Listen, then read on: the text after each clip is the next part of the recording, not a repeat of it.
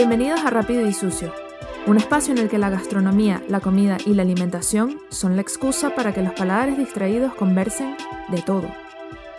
Yo soy Alejandra y nuestro primer paladar invitado es el de Mariana Álvarez, mejor conocida como Nana. Ella es licenciada en Artes, mención cine y magíster en estudios de la imagen. Actualmente vive en México, donde trabaja como productora audiovisual y asistente de dirección. Nana además está construyendo proyectos centrados en temas de feminismo decolonial y ecofeminismo. Su visión de la alimentación parte de un hecho muy curioso. A Nana no le gusta comer, pero además el comer para ella es un hecho político. Quédense por acá para saber por qué. Bienvenida, Nana. Gracias, hola Lita. Nana es la primera invitada de Rápido y Sucio por varias razones. En primer lugar, porque es la persona con la que más tengo confianza para empezar algo así. y en segundo lugar, porque mm, ella estuvo desde el nacimiento de esta cosa, de este invento del paladar distraído, desde el primer momento en el que a mí se me ocurrió que quería hacer un espacio así, la primera persona a la que le escribí para decirle quiero hacer algo y no sé cómo llamarlo fue a ella. No sé si mm, recuerdas esa conversación. Claro. Recuerdo haber visto todas tus todas tus, todos tus resúmenes de proyecto, todos tus avances, todas tus derivaciones de nombre, todos tus eh, intentos de aproximarte como a lo que hoy es tu proyecto, lo recuerdo muy bien. Muy bien, por eso yo sé, yo confío mucho en tu memoria, por eso eres la primera invitada. Eh, bueno, Nana tiene una, una colaboración en el Paladar Distraído con imágenes sobre el desierto de Atacama.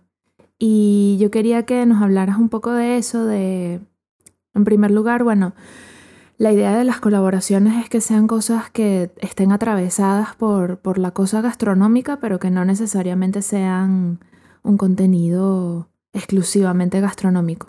Entonces quería saber en ese espíritu de rápido y sucio, de algo que sea sin pensarlo mucho y que sea muy genuino y muy honesto, eh, si nos puedes contar un poco de, tu colaboración. Claro, bueno, en principio decir que cuando, cuando me invitaste a colaborar, lo primero que te dije fue algo como, no sé, no sé cómo podría colaborar porque es un poco polémico quizás decir esto en este espacio, pero a mí no me gusta comer. También por eso eres la primera invitada, porque creo que eres la única que puede decir algo así. Empezar a contracorriente. Ajá, exacto. Este, y claro, en un principio yo entendiendo desde el origen, por supuesto, y a cabalidad de lo que se trataba para dar distraído, que me invitaran a colaborar, siendo yo una persona a la cual la comida pues no, no le representa un gran placer, eh, mm. era como, wow, era, era intimidante, pues era como, un compromiso, era como, bueno, vamos a ver qué vuelta le damos. Y entonces, Alita, o sea, tú me explicaste eh, más o menos cómo te lo estabas imaginando, ¿no? Como eso, algo rápido, algo que no tenía que ser un contenido necesariamente original para paladar distraído, sino algo que simplemente pudiera vincularse desde, desde mis zonas de interés. Eh, y bueno, la imagen es claramente una de mis principales zonas de interés porque entiendo que hay otras personas que han, han colaborado desde otras disciplinas, desde el video, desde la poesía, desde el diseño, eh, que bueno, igual todas esas pueden ser entendidas como suertes de imágenes, pero yo tenía unas fotos de mi viaje al desierto de Atacama, en donde hay los salares más increíbles de, bueno, de, la tierra, yo creo, mm. junto con otros de Sudamérica como el de Uyuni, pero digamos que los salares de Atacama son, y en general del norte de Chile, son una cosa impresionante. Em, y cuando estuve ahí, lo que más me sorprendía de esos salares era lo mucho que podían parecerse a otras formas de la naturaleza. Eh, y tenía unas fotos de esos salares que parecían nieve, tenía unas fotos de esos salares que parecían espuma.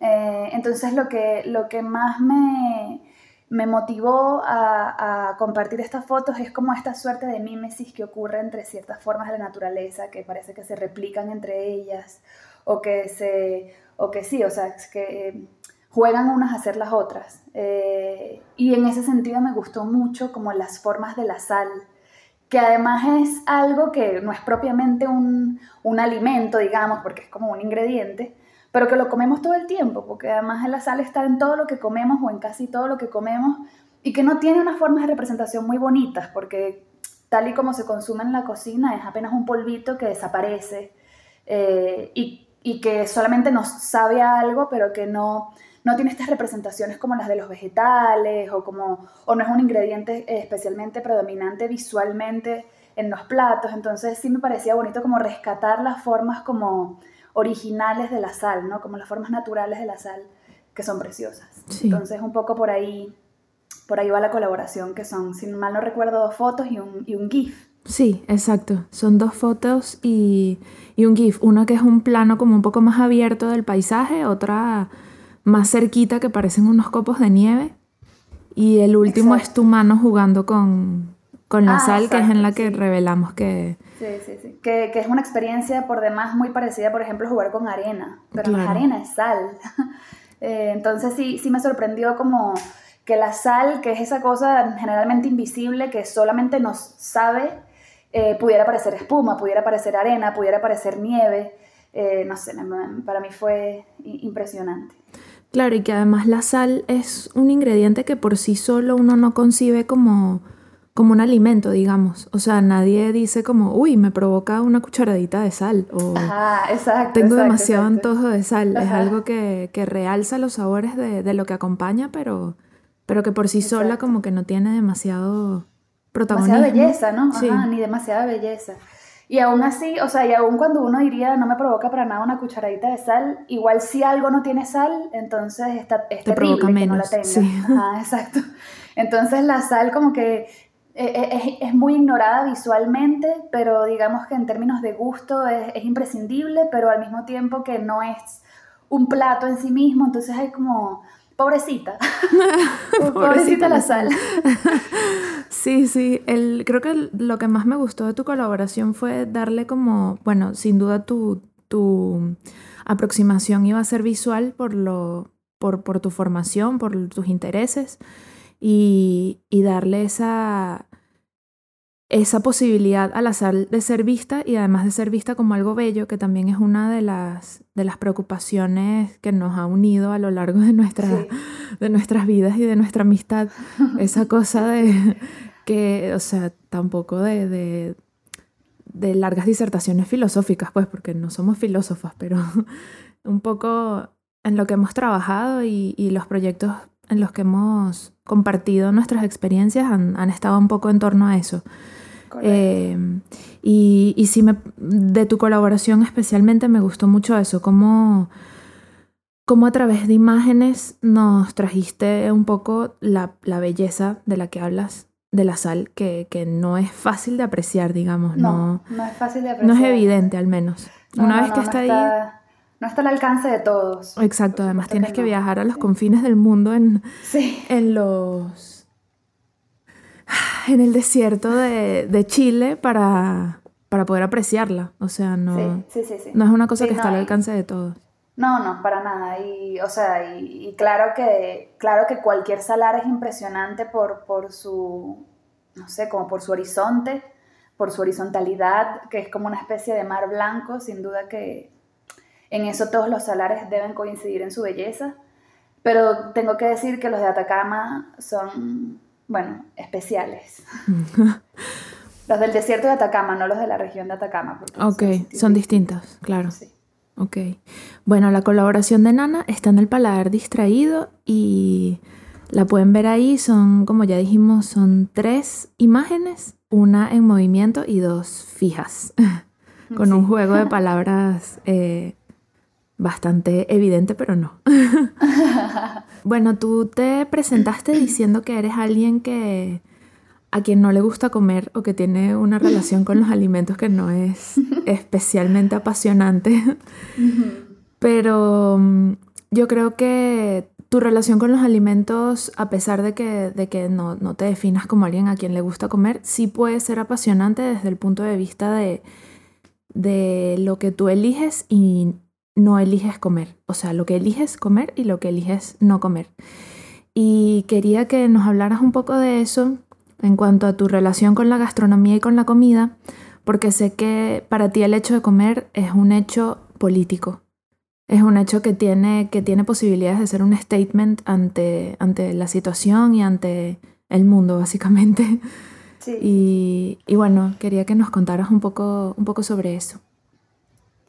Bueno, eh, no me gusta comer, por supuesto que eso tiene, es una, es como una afirmación muy fuerte, ¿no? Decir eso, no me gusta comer. Eh, por supuesto que lo digo con, con, con, cierto sarcasmo, evidentemente disfruto tener hambre y saciarla, o sea, disfruto saciar el hambre, obviamente, como que en ese sentido disfruto comer porque tengo hambre, como, se me quita el hambre y lo disfruto, lo agradezco. Y por supuesto hay cosas que me gustan mucho. Eh, por supuesto hay, hay, hay determinadas cosas que, que, amo comer. Pero digamos que, eh, no sé, por ejemplo, Tony, mi esposo, me, que es el que cocina en la casa, me dice, ¿y hoy qué vamos a almorzar?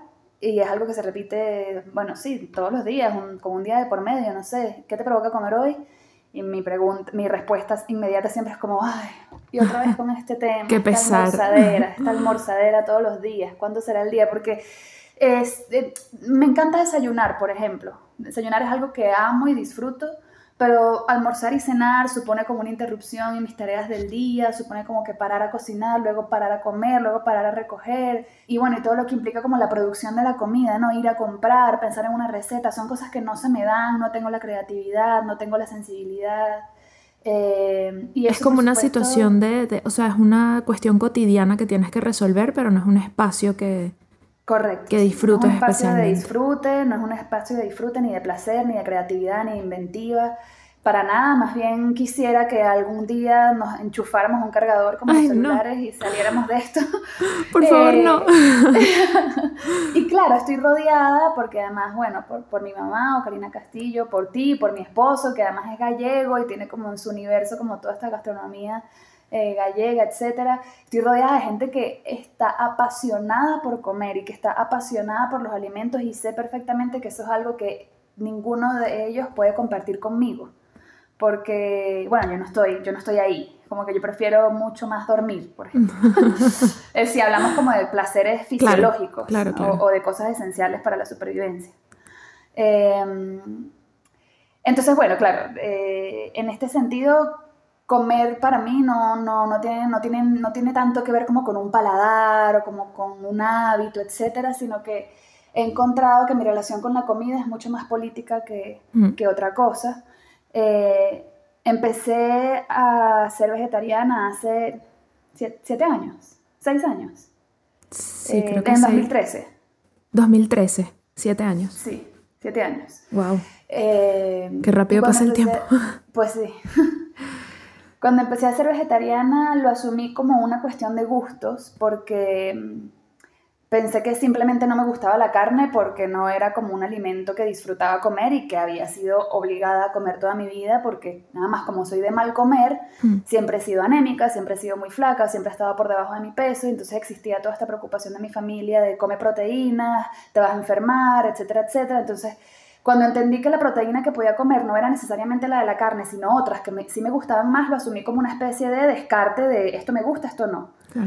Y con el tiempo, eh, con empezar a crecer, con empezar a entender el mundo en el que vivo y con empezar a entender las cosas del mundo en el que vivo que me gustan y las que no, mm. pues entendí que de cualquier manera me hubiese hecho vegetariana por otras razones luego. Eh, porque, porque hay una cosa muy política en, en dejar de comer carne, hay, hay una cosa eh, que, puede nombrarse como una filosofía de vida, mm. eh, porque al dejar de comer carne, pues si lo empiezas a vincular desde las cosas que tienen que ver con el cambio climático, con el mal gasto de agua, con el maltrato animal, eh, te vas dando cuenta de que vas construyendo una ética más que una dieta. Sí.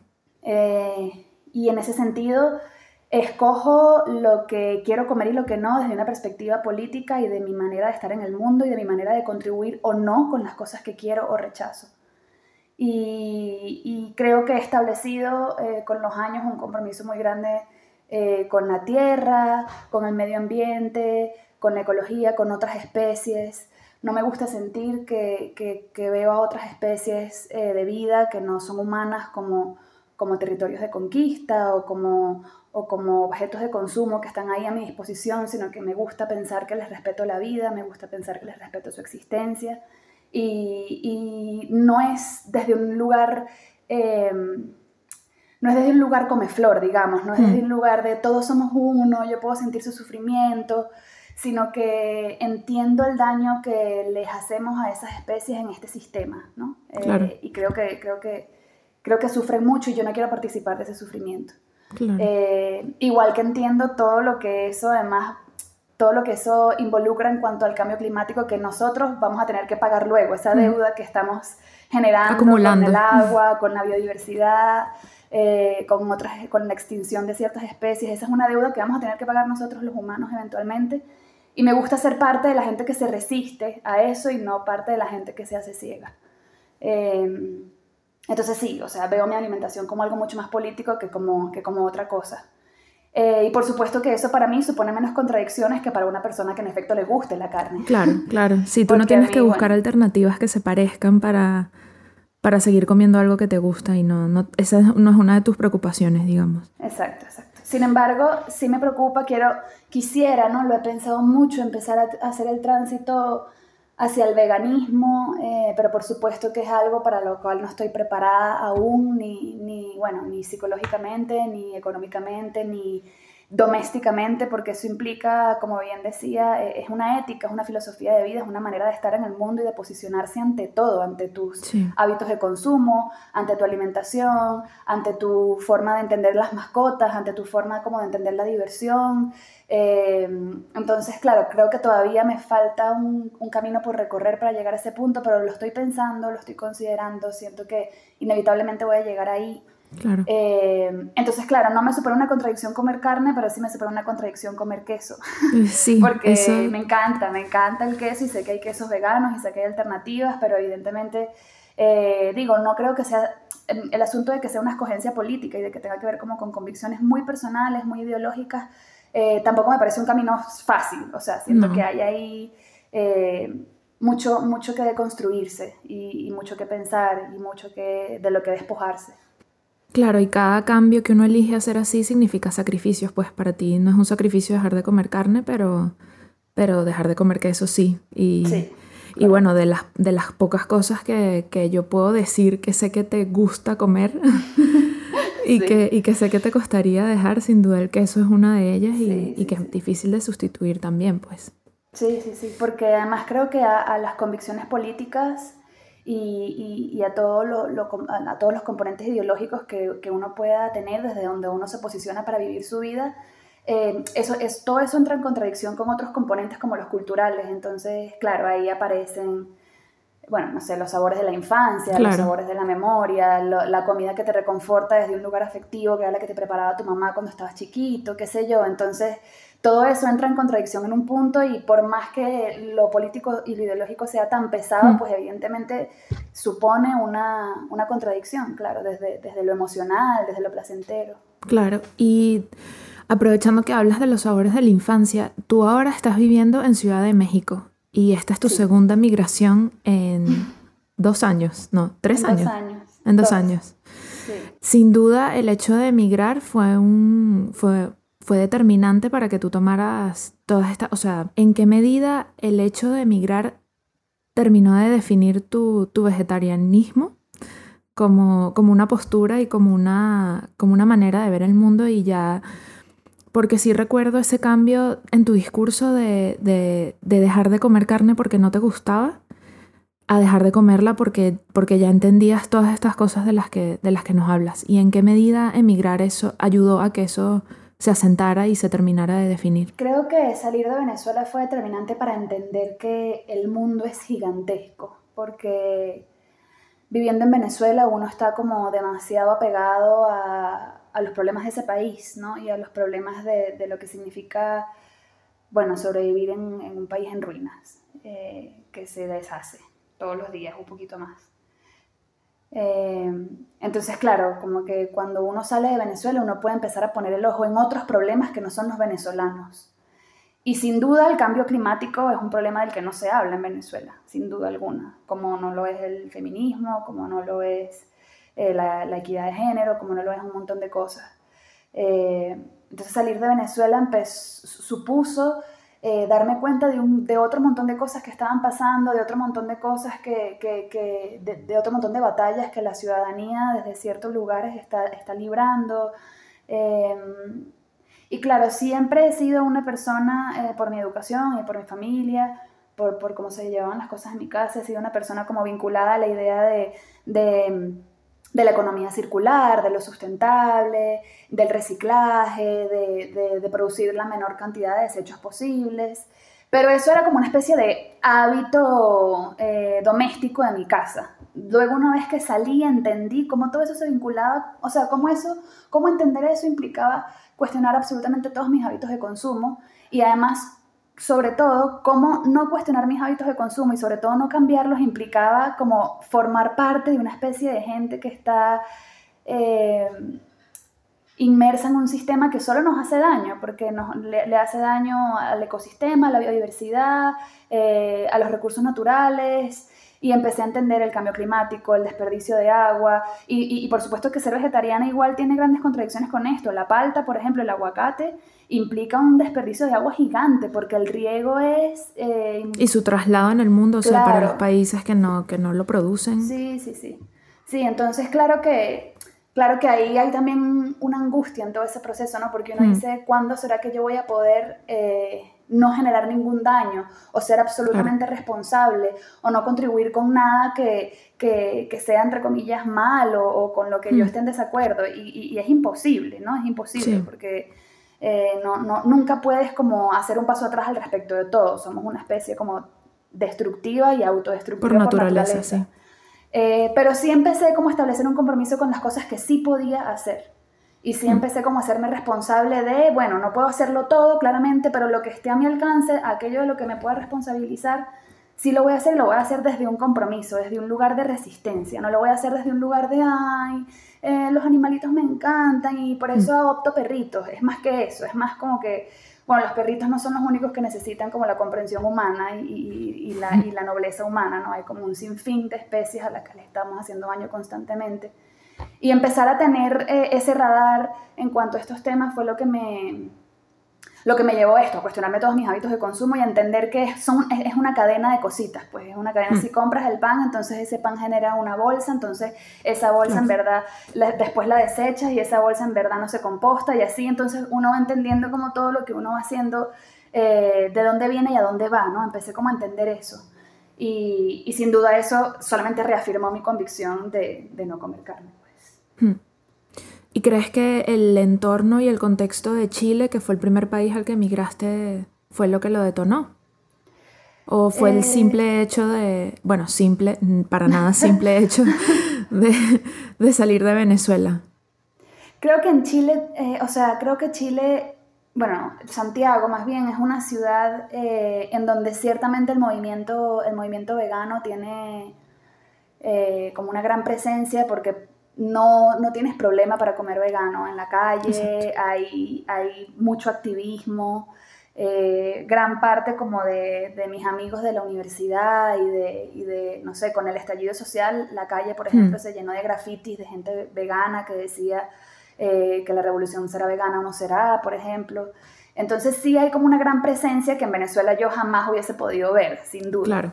Eh, y eso evidentemente te lo, te lo facilita, te lo facilita y, y, te hace darte cuenta de que sí es posible y te hace darte cuenta de que hay gente, o sea, te hace darte cuenta para una venezolana que viene de un país en donde esas cosas no se hablan, porque obviamente creo que en muchos otros sitios pues es bastante más común de lo que yo lo consideraba cuando salí de Venezuela, pero una vez que yo salí de Venezuela y llegué a Chile me di cuenta de que no me iba a costar tanto como en Venezuela eh, tener una dieta eh, que excluyera la carne.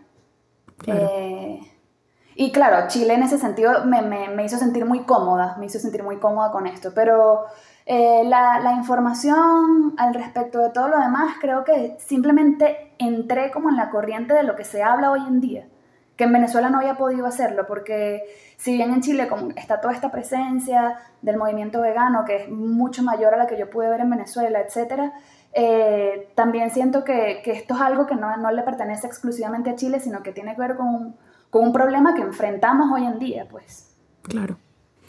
Claro, acá, bueno, desde Madrid sí, en comparación con lo que tú me cuentas de Chile, es muy distinto también porque yo no estoy inmersa en, en ese mundo ni en esa corriente, quizás lo tengo menos presente, pero, pero sí creo que cada ciudad eh, tiene como su, su acento, le da su acento y le da su, dependiendo de la gente que viva en ella y de los hábitos que vaya desarrollando, pues uno lo percibe de maneras distintas. y, y, bueno, la cultura del, de lo que se come en cada ciudad, por no decir en cada país, porque imagínate, un territorio de un país es tan variado que bueno, hablar de ciudades es, un poco más abarcable.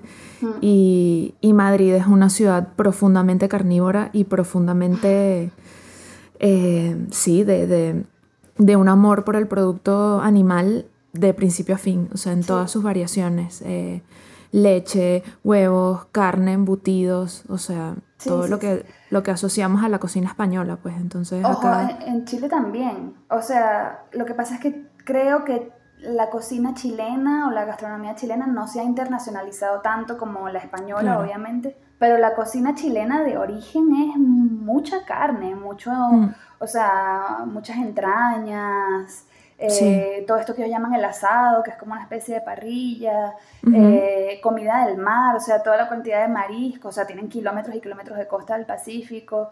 Eh, sus poblaciones originarias comían ballena, o sea, hay también como culturalmente una herencia muy, muy, muy carnívora en Chile y también que viene en parte por la migración alemana que ellos tuvieron, que, que, bueno, que llevaron toda esta cosa como de desayunar con salchicha, que nosotros no hacemos.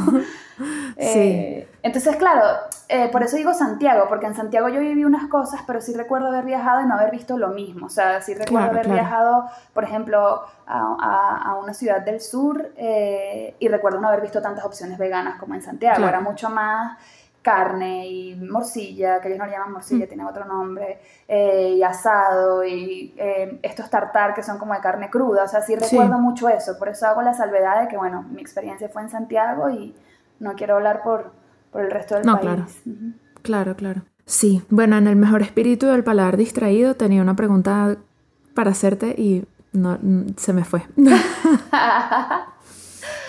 Se me fue. Sí, iba un poco en, en, este sentido de que, de que estos cambios a, medida de que más gente se va sumando se van haciendo más accesibles. Y, ajá, ya recordé, estaba escuchando la conferencia que preparó tu mamá, o Karina Castillo, para, para la aceptación de su, de su puesto en la Academia Nacional de la Historia, que trata justamente de la despensa, de la despensa originaria de nuestro país y, la presencia de animales es, o sea, eh, eh, es, comían de todo. la lista de animales que ella hace, que ellos comían, pero claro, uno piensa, todos esos animales los comía una población que era, no sé ni siquiera qué decimal usar en comparación con la cantidad de gente que somos ahora. Entonces, que, que, esas poblaciones originarias comieran tortuga, uno ahora lo escucha y se espanta, pero, pero era, era lo que estaba a su alcance y eran no sé cuántas personas decir, pero no eran miles de millones de personas produciendo y comiendo tortuga, digamos, todo se...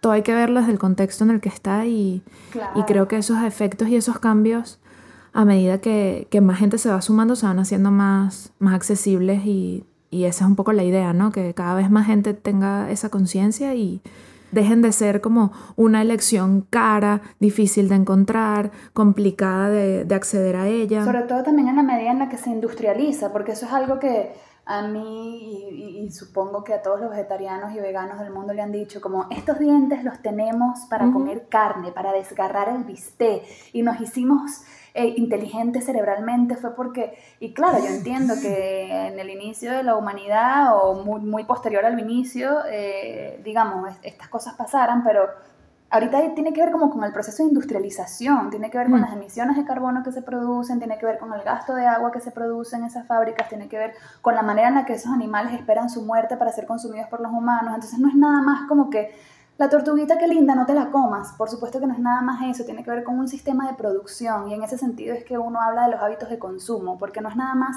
tu relación de empatía con el animal, que ya debería ser suficiente, pero si no lo fuera, hay un otro montón de cosas eh, en esta cadena de producción de, que hay que cuestionarse. Claro, que, son cuestionables y que deben cuestionarse y que en la medida que uno lo cuestiona no, no está yendo en contra de eh, sí, está, o sea, estás yendo en contra de todo lo que ya está establecido y, eventualmente eso tiene que pasar. O sea, que una cosa esté establecida no quiere decir que tenga que permanecer. Exactamente, Por siempre y para siempre. Amén. Sí, sí, Totalmente. Y, y, ojo, esto lo digo yo, que no soy activista de vegana, no soy activista vegetariana, no soy activista por el, por el maltrato animal. Eh, hmm. Esto lo digo yo desde una postura como muy, muy, muy personal y eso sí quiero... Y de conciencia, o sea. Claro, exacto, porque trato de ser una persona que se cuestiona su forma de estar en el mundo y porque trato de ser una persona que, que, que es consecuente con las cosas que, que piensa, que desea, que critica.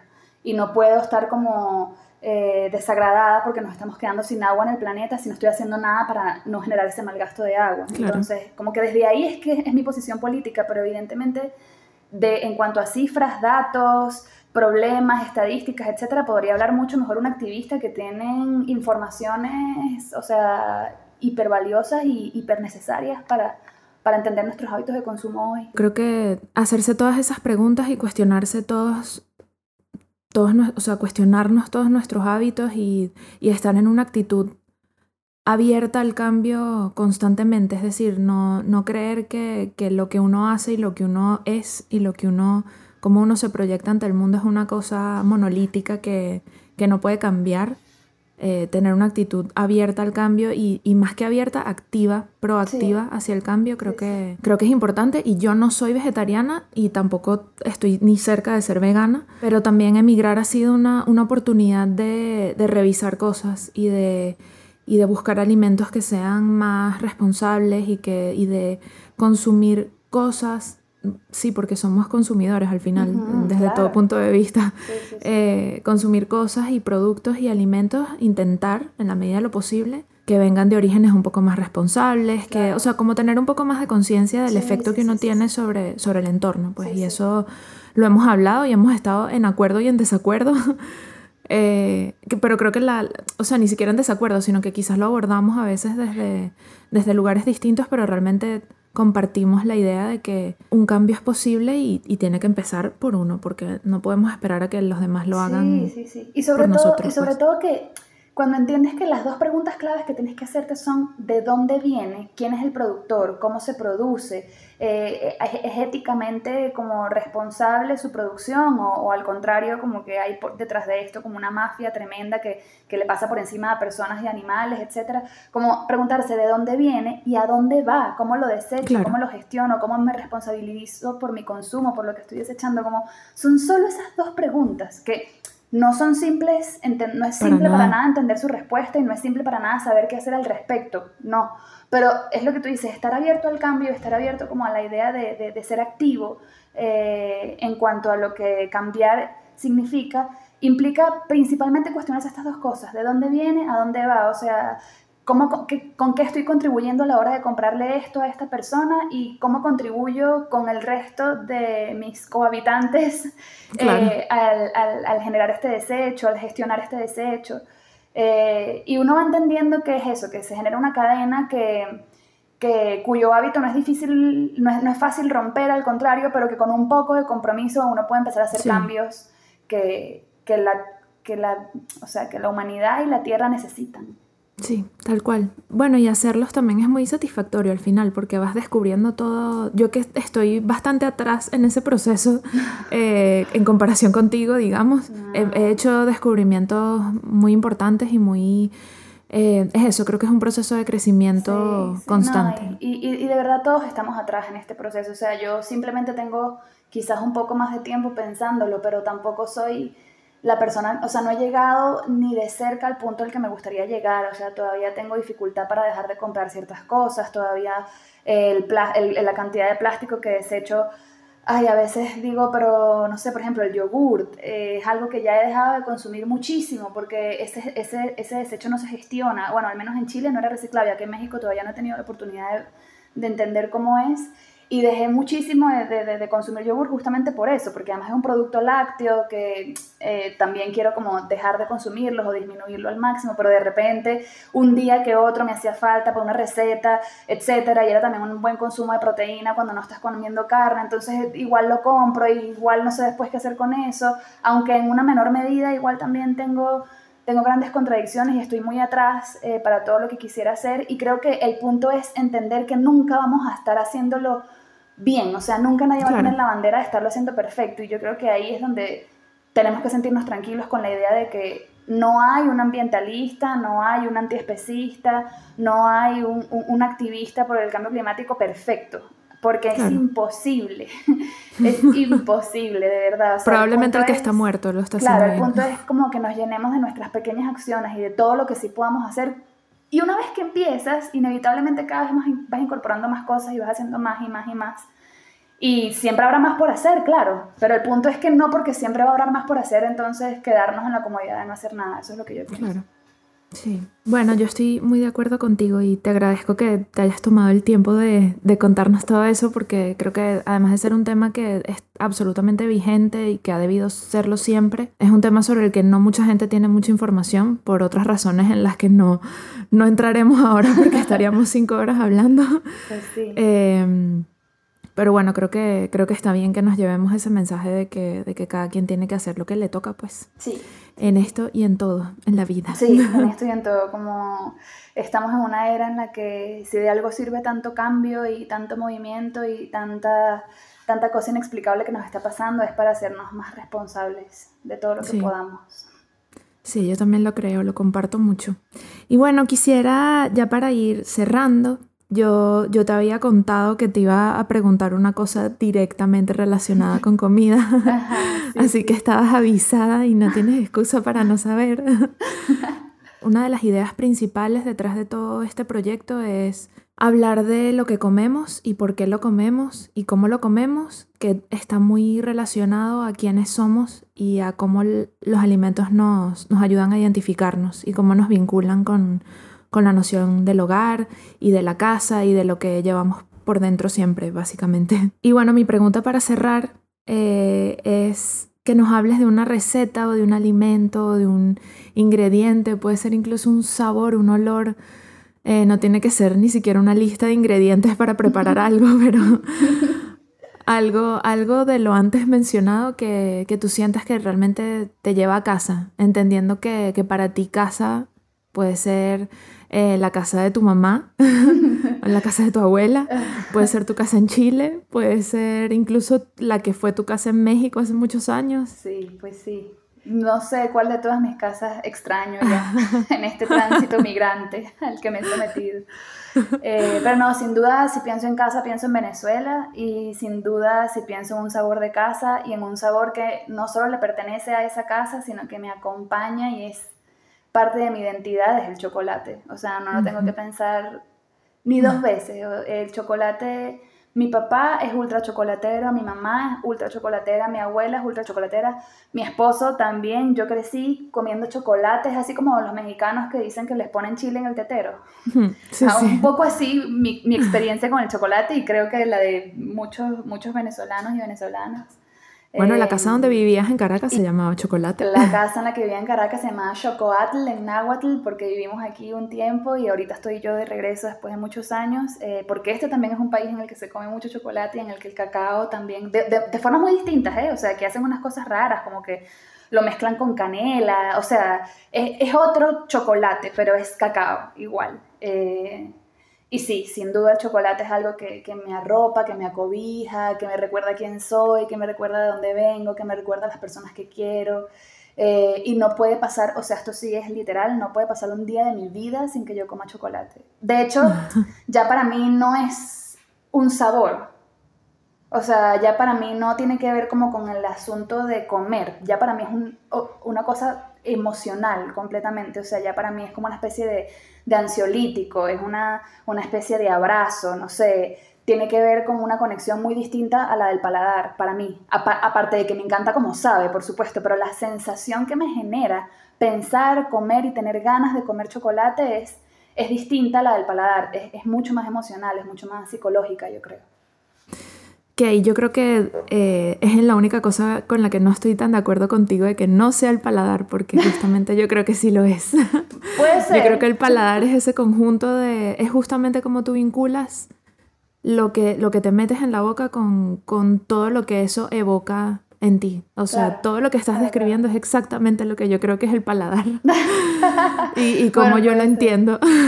puede ser, pero como mis hábitos de comida son tan distintos a eso que me produce el chocolate, y como yo relaciono todo lo que me como con algo más de supervivencia, más como, bueno, evidentemente tengo que comer porque si no me muero, me explico, o sea, soy una persona, un ser humano que necesita de la comida para poder despertarse mañana y pasado mañana, entonces, bueno, como porque no me queda más remedio, pero en cambio el chocolate sí sí supone, o sea, sí, implica como un universo de, eso, de identidad, de placer, de, añoranza, de nostalgia, de infancia, de futuro, que, para mí no se repite mucho, o sea, eso no se replica en, casi nada de lo demás que como. Claro. Bueno, pero sí, eh, por algún lado tenías que tener ese Por algún lado, por algún lado. Y por algún lado te tenía que salir. ahí está, ahí está. Y ahí está, en el chocolate. Sí, sí, sin duda. Bueno, Nana, muchas gracias por, por dedicarnos tu tiempo y por estar acá con nosotros para abrir este espacio. A ti, Alita, gracias por darme la oportunidad de ser la primera. claro que sí, era, era el orden natural de las cosas. me encantó, me encantó. Bueno, recuerden que pueden ver la colaboración de, de Nana en el Paladar, en el Instagram del Paladar. Y bueno, nos escuchamos por acá en, en otra ocasión. Gracias. Chao. Chao. Gracias por escucharnos. No olviden seguirnos en Instagram en arroba paladar distraído para no perderse nuestras colaboraciones y nuevos episodios de podcast. Rápido y Sucio es una producción de la Pulpería Cultural y es posible gracias a la edición de audio de José Andrés Jiménez, la música de Estefanía Quijada y nuestros increíbles colaboradores. Yo soy Alejandra. Hasta la próxima.